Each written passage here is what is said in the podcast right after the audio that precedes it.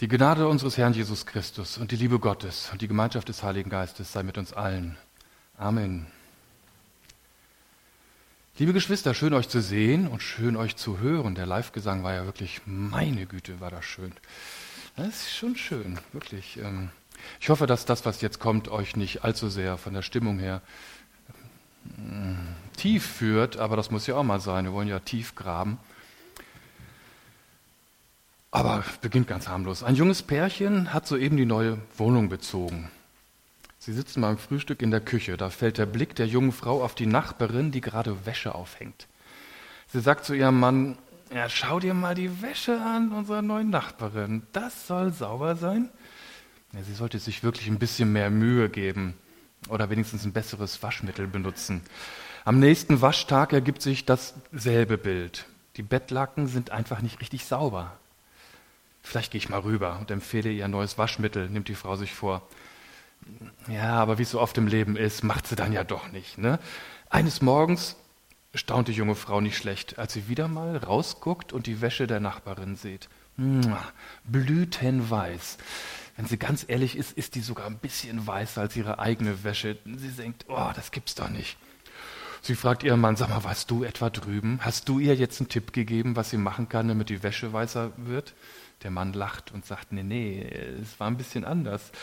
Ich habe mich überwunden und habe einfach mal für uns dies, das Küchenfenster geputzt. Also so verrückt sind manchmal die Verhältnisse. Wir sehen bei anderen was und irgendwie liegt es an unserer Sichtweise, an unserer Fensterscheibe an der Stelle. Das ist eine niedliche Anekdote, ne? ne? Und sie ist natürlich vollkommen unwahr. Ne? Also bin ich mit hundertprozentiger Wahrscheinlichkeit ist das nicht passiert, aber es zeigt uns, wie sehr Schmutz bei anderen Menschen uns auffällt und welche Kreise unser Herz macht. Soll ich sagen oder soll ich es nicht äh, an der Stelle? Im Vergleich zu der Illustration, die Jesus wählt, um uns etwas deutlich zu machen, verblasst die Geschichte, denn Jesus äh, argumentiert viel drastischer und auch noch humorvoller, wie ich finde. Ich lese uns den Text vor aus Matthäus 7, aus der Bergpredigt, und ich wähle da die Übersetzung, die Basisbibel. Das ist diese Bibelübersetzung, die so ganz kurze Sätze hat. Ihr sollt andere nicht verurteilen, damit Gott euch nicht verurteilt. Denn das Urteil, das ihr fällt, wird euch treffen. Und der Maßstab, den ihr an andere anlegt, wird auch für euch gelten. Du siehst den Splitter im Auge deines Gegenübers Bemerkst du nicht den Balken in deinem eigenen Auge? Wie kannst du zu deinem Gegenüber sagen, komm her, ich zieh dir den Splitter aus deinem Auge? Sieh doch, in deinem Auge ist ein Balken, du Scheinheiliger. Zieh zuerst den Balken aus deinem Auge, dann hast du den Blick frei, um den Splitter aus dem Auge deines Gegenübers zu ziehen. Beginnen wir mal mit der zweiten Hälfte des Textes. Am Anfang sagt Jesus ja relativ deutlich, was er damit ausdrücken will. Und das Illustrationsbild kommt in der zweiten Hälfte. Aber damit möchte ich gerne mal anfangen. Das ist so ein Text, wo einem Zimmermann natürlich das Herz aufgeht. Ne? Da sieht er dann Holz und Spalt. Kennt ihr noch dieses Lied, ähm, Ich um mein Holz? Nehmt Holzi, Holzi, nein? Gönnt euch mal was Lustiges und dann hat man gute Laune, finde ich. Aber hier ist das sehr interessant. Jesus spricht in der Bergpredigt zu seinen Jüngern. Die haben sich um ihn geschart. Das lesen wir am Anfang der Bergpredigt. Da sind die Jünger und plötzlich setzt Jesus sich. Jesus ist weg. Fupp. Nämlich die Rabbinen, wenn die lehrten, dann haben die sich hingesetzt. Während wir aufstehen, haben sie sich gesetzt. Sie zwingen alle zur Ruhe. Plötzlich lehrt Jesus sie. Das, was jetzt also kommt, ist eine Jüngerunterweisung. Die gesamte Bergpredigt ist eigentlich an die Jünger gerichtet. Denn alles, was da steht, trifft erstmal nicht die Welt, die Menschen, die Jesus nicht kennen, sondern uns. Gleichzeitig lesen wir am Ende der Bergpredigt, als Jesus seine Rede beendet hatte, war die Menge von seiner Lehre tief beeindruckt. Das heißt, Jünger, äh, Jesus unterweist seine Jünger und trotzdem scheinen andere dabei gewesen zu sein, Zaungäste, Interessierte, die einfach zuhörten und die waren sehr, sehr beeindruckt. Denn, Vers 29, denn er lehrte sie nicht wie ihre Schriftgelehrten, sondern mit Vollmacht. Die haben gemerkt, da ist was anders. Da brennt was anderes. Und in diesem Kontext der Bergpredigt sagt Jesus jetzt du. Und wenn Jesus das sagt, dann meint er nicht unseren Nachbarn. Er meint nicht Arbeitskollegen, er meint nicht Verwandtschaft, er meint auch nicht Leute aus anderen Gemeinden, sondern er meint uns, er meint die Jünger Jesu, die Nachfolger Jesu, mich und dich. Er sagt du. Du siehst den Splitter im Auge deines Gegenübers. Bemerkst du nicht den Balken in deinem eigenen Auge? Beide sind aus Holz. Der Splitter und der Balken. Und bis zu dieser Predigtvorbereitung habe ich, glaube ich, mein Leben lang mit der Vorstellung verbunden oder verbracht, dass der Splitter im Auge des Nächsten im Augapfel steckt. So, dass der raussteckt und dass da eine Wunde ist. Und das ist, glaube ich, Unsinn. Ich habe mal ein Bild mitgebracht, ähm, wo ihr seht, wie jemand etwas im Auge hat. Da gehe ich gleich noch drauf ein. Aber beide sind aus Holz. Es geht um einen Fremdkörper im Auge. Und jetzt könnte man natürlich überlegen, beides ist aus Holz, Splitter und Balken, ob Jesus das Beispiel er gewählt hat, weil er vielleicht ausgebildeter Zimmermann war, lag ihm das näher. Wäre er Schlosser gewesen, hätte er eine Schraube genommen oder irgendwas. Ich weiß es nicht. Ich glaube, das ist auch vollkommen egal. Man, ob auch man sagen könnte, naja, hier geht es um den Balken im eigenen Auge, der den Herrn Jesus Christus an den Balken des Kreuzes bringt. Ich glaube ehrlich gesagt nicht, dass das wichtig ist an der Stelle. Ich glaube, Jesus wollte einfach einen krassen Vergleich ziehen und das ist ihm gelungen, wie wir gleich sehen werden. Man kennt die Situation aus dem Alltag, man hat irgendwas im Auge. Ich habe ehrlich gesagt nie Splitter im Auge. Ich habe auch nichts mit Holz zu tun, groß, auch nicht Metallspäne. Wenn ich, ich was im Auge habe, dann ist das eine Wimper oder so eine Fliege beim Fahrradfahren, so patsch, ne, hast du so eine Fliege im Auge und kriegst sie nicht raus. Das kenne ich ehrlich gesagt. Und, der, und jetzt steckt der natürlich nicht im Aus, Augapfel, sondern es stört einfach. In der Regel bitte ich dann jemand, ihr macht das vermutlich auch, wenn man sich nicht helfen kann, muss man um Hilfe bitten. Kannst du mir helfen? Dann zieht man so, wie man hier in dem Bild sieht, das Augenlid runter und dann kann jemand, dem man vertraut, da lasse ich ja nicht jeden ran, ne? Kann einem dann helfen an der Stelle. Das Bild bei Jesus scheint aber nicht so aufgebaut zu sein, denn Jesus baut es ja so auf, nicht jemand bittet und sagt, du, ich habe da einen Schmerz, sondern es ist so, sagt Jesus, du siehst bei einem was und gehst hin und langst ihm so in das Lied und sagst, Zong, ne, ich glaube, du hast da was. Das ist fies. Das ist grenzüberschreitend. Das macht man nicht. Es ist ja schon niedlich, wenn Leute auf einen zukommen und sagen, du, da stimmt mit deinem Hemdkragen was nicht. Das ist dann so eine mütterliche Geste, ist doch ganz nett, ne? Äh, oder du hast da was, aber es ist natürlich auch so an der Grenze dessen, ne? Äh, was man so tut. Hier ist aber was anderes. Hier sagt Jesus sozusagen, da kommt jemand, überschreitet die Grenze und legt Hand an du hast da was. Das Witzige, Groteske und wirklich vollkommen Übertriebene ist, dass Jesus jetzt von einem Balken spricht. Und ich habe hier einen, ein Kantholz mitgebracht. Und hier, Emstetten, die kennen sich aus. Ich komme rein und das erste Wort war Kantholz. Ne? In einer anderen Gemeinde hätten alle gesagt, das ist ein Balken. Nee, nee, ab wie viel Zentimeter? Zehn Zentimeter? Gibt es ein Maß? Sagt der Zimmermann dann Balken. Das ist streng genommen ein Kantholz.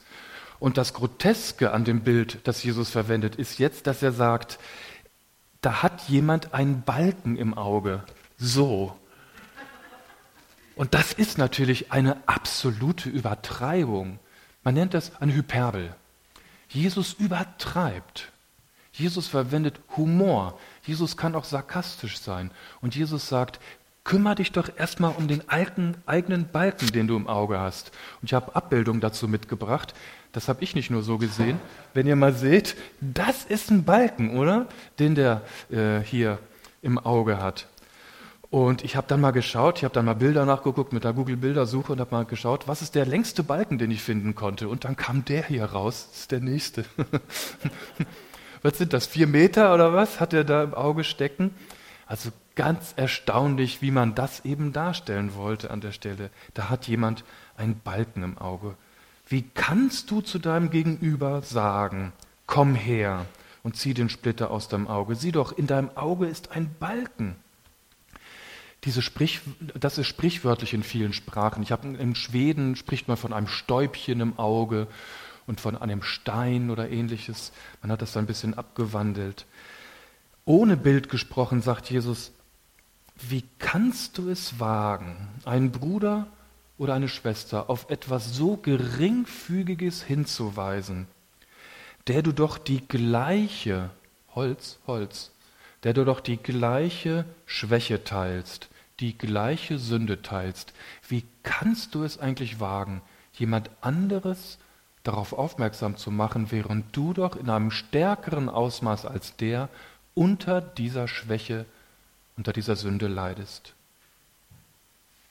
Wichtig ist dabei, der Splitter ist ein Splitter. Das ist keine Einbildung. Du siehst was Richtiges. Und Sünde ist Sünde. Und es bleibt sie auch. Hochmut, Stolz, Überheblichkeit, Missgunst, Neid, sogar Lüge. Ja, gibt es ja nicht in Gemeinden.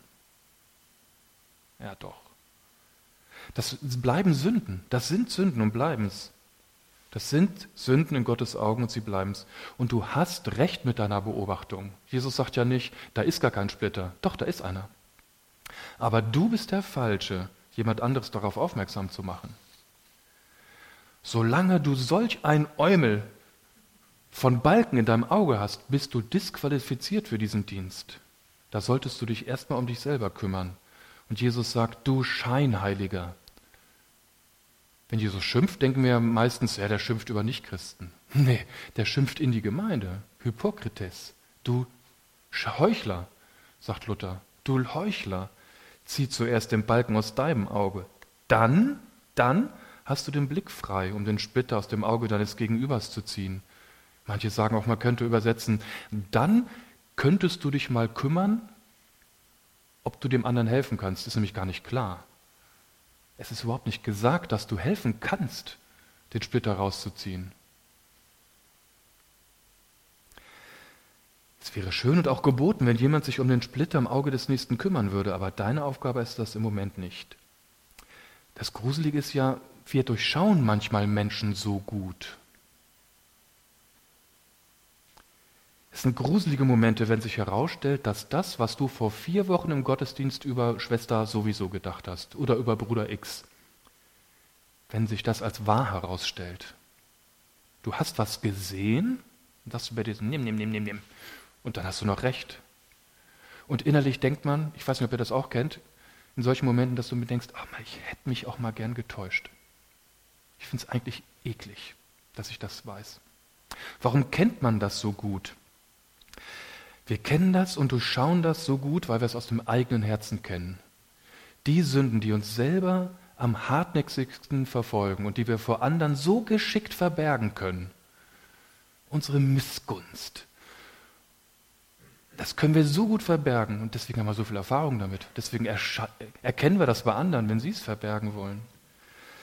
Ich habe das heute Morgen noch gefunden in einem Eckstein, hat das so formuliert, Hans-Joachim Eckstein. Der Splitter im Auge des Nächsten ist meist aus dem gleichen Haus wie der Balken im eigenen.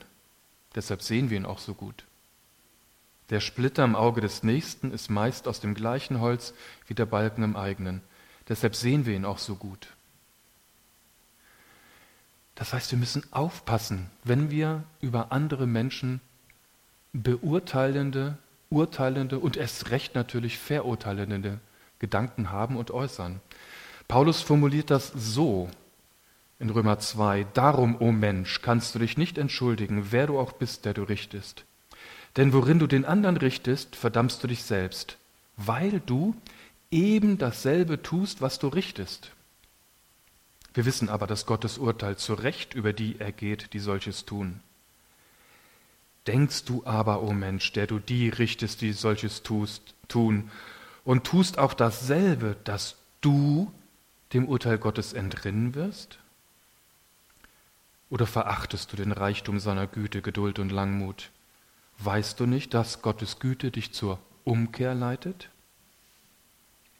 zur Umkehr leitet? Das heißt, in dem Moment, wenn ich die Sünde eines anderen erkenne, dann habe ich sie in meinem eigenen Herzen gehabt und ich habe Anteil an ihr. Gott möchte uns durch seinen Heiligen Geist zur Umkehr leiten. Und die erste Umkehr besteht darin, wenn ich mich beginne, über andere Menschen aufzuregen, dass ich umkehre. Metanoia heißt das Buße. Dass ich Buße tue und Metanoite heißt immer, dass man eine Richtung, die man eingeschlagen hat, umdreht. In eine andere Richtung geht, nämlich auf sich selbst. Vom Splitter des Nächsten zum Balken im eigenen Auge. Das heißt Buße tun, umkehren an der Stelle. Deswegen ist Gemeindeleitung so ein anspruchsvoller Job. Denn es gibt die Aufgabe, Menschen auf Schwächen und Sünden hinzuweisen. Das gibt es. Auch Gemeindedisziplin, Gemeindezucht gibt es ja heute gar nicht mehr, ne? Äh, weil alle Angst haben, das verstehe ich auch. Aber Gemeindeleitung hat die Aufgabe dazu. Und die haben ja selber auch so ein Ding im, im ja? Die müssen also mit dem Ding rumlaufen und mit dem versuchen, noch andere Menschen zu helfen. Den Job sucht man sich nicht aus. Zur Gemeindeleitung wird man berufen. Umkehr heißt also weg vom Splitter im eigenen Auge, äh, im fremden Auge zum Balken im eigenen. Umkehren. Jede Kritik an anderen Leuten sollte uns zuerst veranlassen, auf uns selbst zu schauen. Jede. Das gilt in der Gemeinde, aber auch in anderen Zusammenhängen. Vor jede geäußerte Kritik gehört mindestens im stillen Kämmerchen ein aufrichtiges Schuldbekenntnis. Das könnte so lauten, ich bin kein Deut besser als der, den ich kritisieren will. Ich bin kein Deut besser. Vielleicht kann ich schöner sündigen. Vielleicht mache ich das eloquenter, gebildeter. Vielleicht mache ich das ach, weiß auch nicht, irgendwie gelber, grüner oder süßer, was auch immer, aber ich mache es nicht besser. Ich bin im Kern nicht anders. Und ihr kennt diese uralte Predigtillustration, wer mit einem Finger auf andere zeigt, zeigt mit drei Fingern auf sich selbst. Ne? Wenn ich so zeige, zeige ich mit drei Fingern auf mich selbst. Uralt, tausendmal gehört, aber es wird ja dadurch nicht, nicht falsch. Ne? Kümmere dich erstmal um dich, bevor du andere ermahnst. Da gibt es auch Sprichwörter zu, ne? Fass dir zuerst an die, an die eigene Nase. Das ist niedlich, ne? Ja? Oder wie mit dem Fegen, wie heißt das denn? Kehr erstmal vor deiner eigenen Tür. Habt, kennt ihr noch mehr? Wer soll, soll nicht mit Steinen werfen. Ne? Es ist interessant, also wie diese Weisheiten in, die Vol äh, also in unsere Volksweisheit Einzug gehalten, gehalten haben.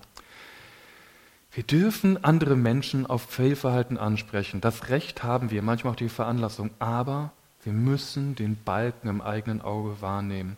Das gilt für unser Leben in Gemeinde. Und jetzt habt ihr ja ein Problem, ne? Ihr kennt euch. Ich kenne euch lange, aber überhaupt nicht gut. Ihr kennt euch lange und gut. Und das ist ein Problem. Denn wenn Bruder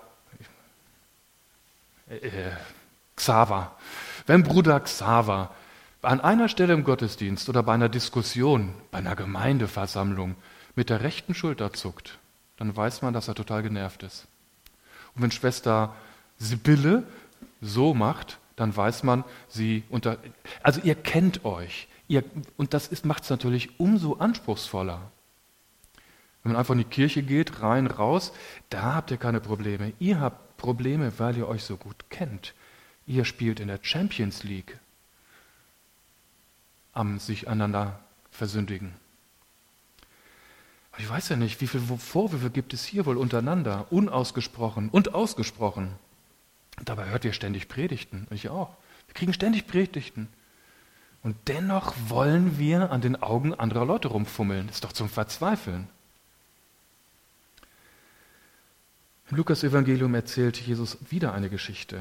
Er spricht vom Pharisäer und dem Zöllner. Und da lesen wir, Vers 13, der Zöllner aber stand ferne.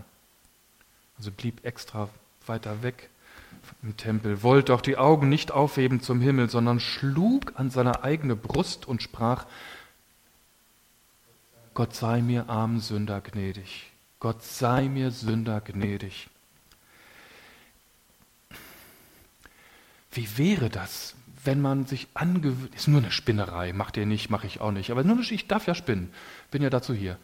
Wie wäre das, wenn man anfangen würde, beim Betreten des Gemeindehauses sich erstmal an die eigene Brust zu schlagen? Oder beim Verlassen des Hauses und zu sagen, Gott sei mir arm Sünder gnädig. Manche Christen bekreuzigen sich, sagen im Namen des Vaters, des Sohnes und des Heiligen Geistes. Gott sei mir arm Sünder gnädig. In dem Moment, wo du dich hier schlägst, ich weiß nicht, ob einer das mal nachmachen will, das wäre ja jetzt albern, ich will euch auch nicht animieren, ne? aber vielleicht macht es ja trotzdem jemand mit, wenn ich mich lang genug schlage. Ihr spürt, ja, macht keiner, ne? Ihr spürt euch in dem Moment. Sich auf die Brust schlagen ist ein Akt der Selbstvergewisserung. Ihr spürt euch. Es ist ein Akt der Selbstvergewisserung. Ihr wisst, um wen es geht dass wir überhaupt Zeit und Kraft haben und uns es herausnehmen von unserem Herrn, an anderen Leuten herumzumäkeln, ist doch schon eine unglaubliche Unverschämtheit, oder? Wenn Menschen von der Erkenntnis der eigenen Sünde niedergedrückt sind, wenn Menschen durch die Kraft des Heiligen Geistes ihrer Sünde ansichtig geworden sind, dann haben die weder Zeit noch Lust noch Kraft, an anderen Leuten rumzumäkeln die haben mit ihrer eigenen Sünde zu tun. Und wenn Christus dann in all seiner Liebe und Güte, Barmherzigkeit Menschen aufrichtet, ihnen sagt und ins Herz erklärt, dass er am Kreuz für sie diese Last getragen hat, wenn Christus Menschen, die gebeugt waren unter ihrer Sünde, aufrichtet, dann doch nicht, damit sie im nächsten Augenblick bei anderen Leuten ins Augenlid greifen. Wir nehmen uns Sachen raus, Leute. Wenn ihr nach Fehlern sucht, so habe ich gefunden einen schönen Spruch, benutzt einen Spiegel und kein Fernglas. Wenn ihr nach Fehlern sucht, benutzt einen Spiegel und kein Fernglas.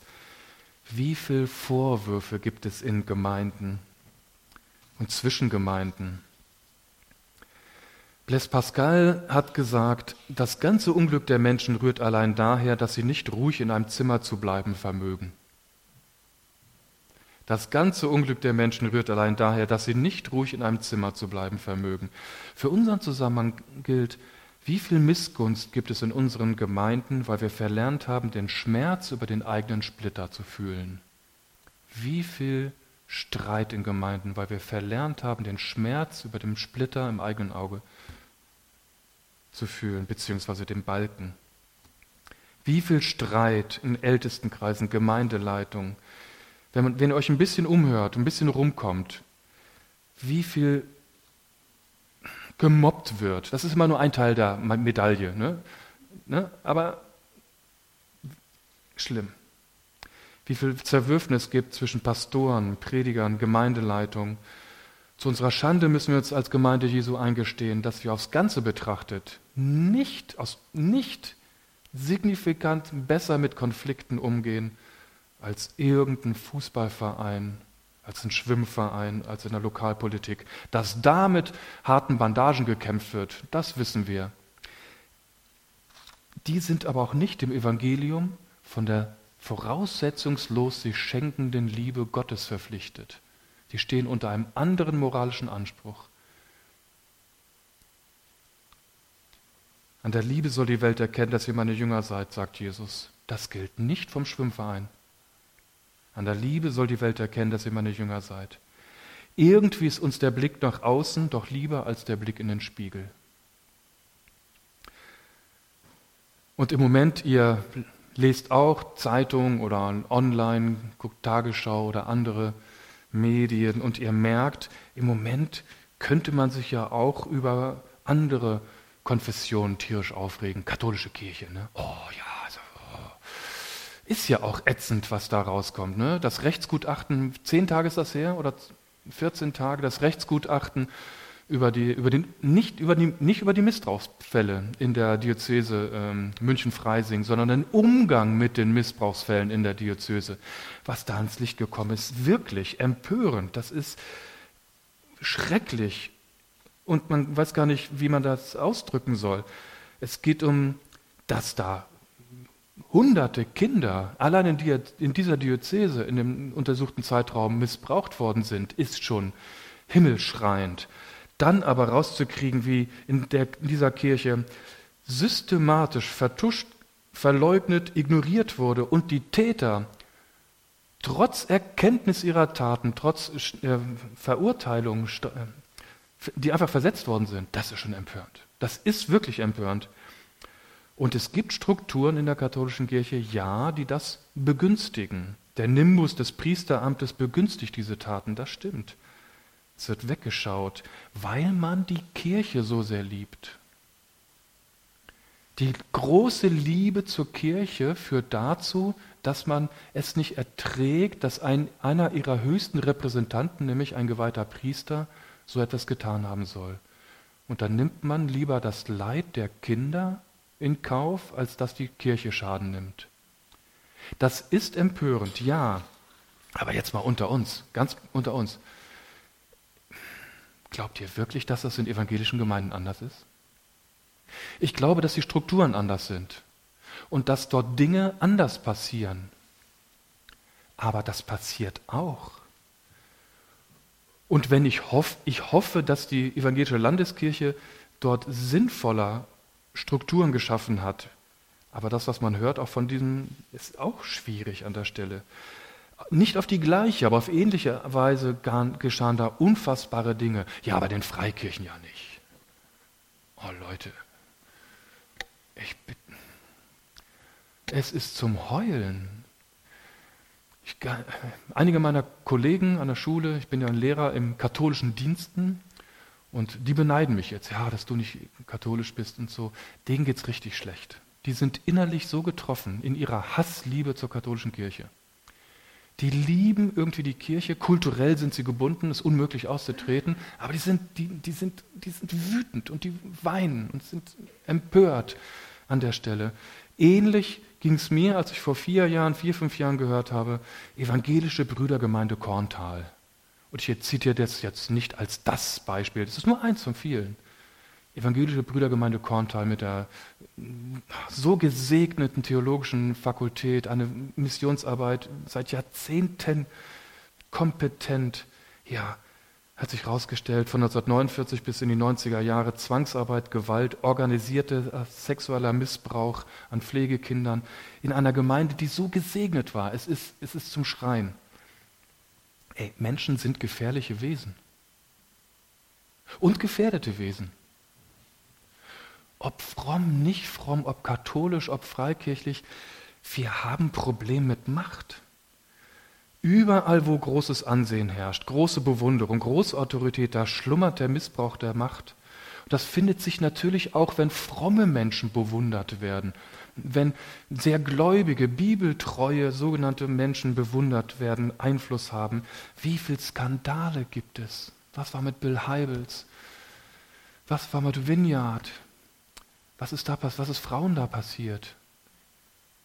Also, wir haben über uns geredet als Person, wir haben geredet über Gemeinde und wir reden über Konfessionen. Wir haben keine Veranlassung, irgendwie als Freikirche oder evangelisch auf katholisch mit den Fingern zu zeigen. Leute, und in diesem Thema kann ich ja nicht mal, mal von Splitter im eigenen Auge sprechen oder im fremden Auge. Das sind ja Monsterbalken an der Stelle. Ich will nur ausdrücken, dass wir immer in Gefahr stehen, die anderen zu verurteilen, andere zu richten, während wir uns dessen enthoben fühlen. Wir sollen uns eben nicht um fremde Splitter, sondern um eigene Balken kümmern. Luther hat gesagt, wir sollen nicht zu Splitterrichtern werden. Das hat er sich mal wieder gut überlegt, der Luther. Hat er mal wieder ein Wort rausgehauen. Splitterrichter. Nimmt das mit. Herr, lass mich kein Splitterrichter werden. Kehren wir zurück an den Anfang des Textes. Wir haben nur jetzt über das Bild geredet und jetzt wird deutlich, dass das, was wir eben gesagt haben, so fern dem nicht ist, was Jesus sagen wollte. Richtet nicht, damit ihr nicht gerichtet werden. Ihr sollt andere nicht verurteilen, damit Gott euch nicht verurteilt. Denn das Urteil, das ihr fällt, wird euch treffen. Das Urteil, das ihr fällt, wird euch treffen. Und der Maßstab, den ihr an andere anlegt, wird auch für euch gelten. Maßstab, wir finden das Wort Metron dort. Ihr kennt das aus dem Metronom hier. Und wir kennen das alle von Meta. Metron ist der Maßstab und unser Wort Meter kommt vom Maßstab. Der Maßstab, mit dem ihr messt, an dem werdet ihr gemessen werden. Der wird für euch gelten. Das ist ein biblisches Prinzip. Wir finden es in der ganzen Bibel. Matthäus 6, denn wenn ihr den Menschen ihre Verfehlungen vergebt, so wird euch euer himmlischer Vater auch vergeben. Wenn ihr aber den Menschen nicht vergebt, so wird euch euer Vater eure Verfehlung auch nicht vergeben. Wir finden es in der ganzen Bibel. 5. Mose 19. Es geht um Gerichtsverfahren, wo einer ein falscher Zeuge ist, Meineid geleistet hat. Und wenn der Zeuge ein falscher Zeuge ist und ein falsches Zeugnis wieder seinem Bruder gegeben hat, dann sollt ihr mit ihm tun, wie er gedachte, seinem Bruder zu tun. Es ist ein biblisches Prinzip. Vorsicht beim Richten, beim Reden über andere Leute, denn es fällt auf uns zurück. Wenn das, was Wittgenstein einmal gesagt hat, der hat nämlich gesagt, und das finde ich so einen schönen Satz, das erste Verständnis ist immer das Missverständnis. Das erste Verständnis ist immer das Missverständnis. Wenn du jemandem sagst, ja, ich verstehe, nee, höchstwahrscheinlich dich. Das erste Verständnis ist immer das Missverständnis. Wenn das stimmt, wie oft täuschen wir uns bei unseren Geschwistern? Das heißt, wir denken, wir hätten sogar ein Recht oder Verpflichtung, zu den Geschwistern zu gehen und in ihr Auge zu packen. Und wir täuschen uns. Liebe Geschwister, wie oft verstehen wir uns selber nicht? Wie oft ist denn das, dass wir plötzlich ausrasten oder grundlos traurig werden? Und wir sind uns doch alle selber ein Rätsel. Wie kommen wir denn auf die bekloppte und verstiegene Idee, dass wir andere Menschen verstehen, wo wir uns selbst nicht verstehen? Leute, wie sagt man im Norden oder vielleicht auch im Pott, ich weiß, ich kenne es nur aus dem Norden, dem Menschen kannst du nur vom Kopf gucken. Wir können einander nur vom Kopf gucken. Andere Menschen sind tabu, da fummelst du nicht dran rum. Der Mensch sieht, was vor Augen ist, Gott aber sieht das Herz an. Lasst uns doch wieder ein bisschen üben. Jüngerschaft heißt auch, Discipuli, also die Jünger heißen Discipuli, das ist die Disziplin. Wir dürfen üben. Wir dürfen üben, uns am Riemen zu reißen, uns auf die Zunge mal zu beißen. Das darf man nicht zu doll machen, ich weiß. Fließt Blut, übertragen, ja. Man muss, aber man darf üben miteinander, locker bleiben. Ich kann Leute nur vom Kopf gucken. Und dann, Gott kennt diesen für mich so anstrengenden Menschen. Er kennt ihn besser als dieser Mensch sich selbst. Ich will, ihn, will diesen Menschen ihm anbefehlen. Und allein wenn wir uns bemühen, nicht vorschnell zu urteilen, ehren wir Gott. Lasst uns das doch wieder einüben. Wir kommen dadurch nicht in den Himmel. Ne? Wir sind längst zum Himmel erreicht durch das, was Jesus am Kreuz getan hat. Aber jetzt wollen wir doch versuchen, uns so zu leben, dass wir anderen Menschen nicht in die Augen packen und dass Gott sich freuen kann. Amen.